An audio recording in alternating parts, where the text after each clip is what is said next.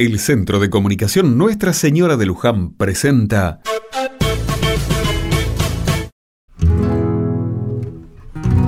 Otra mirada. La semana de mayo es muy intensa.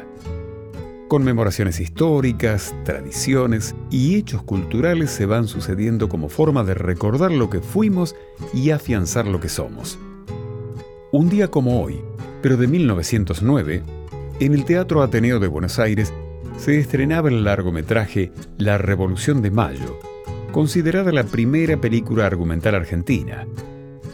Por tal motivo, y a modo de homenaje, es que cada 23 de mayo celebramos el Día del Cine Nacional.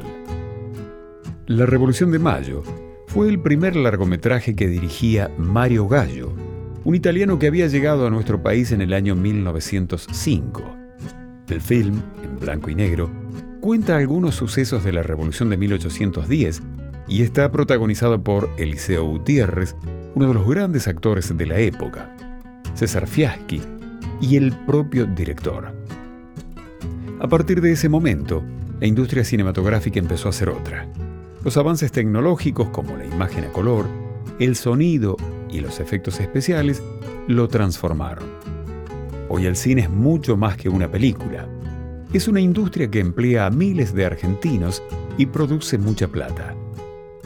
Y es además un medio gracias al cual damos a conocer costumbres, hechos históricos y nuestra realidad.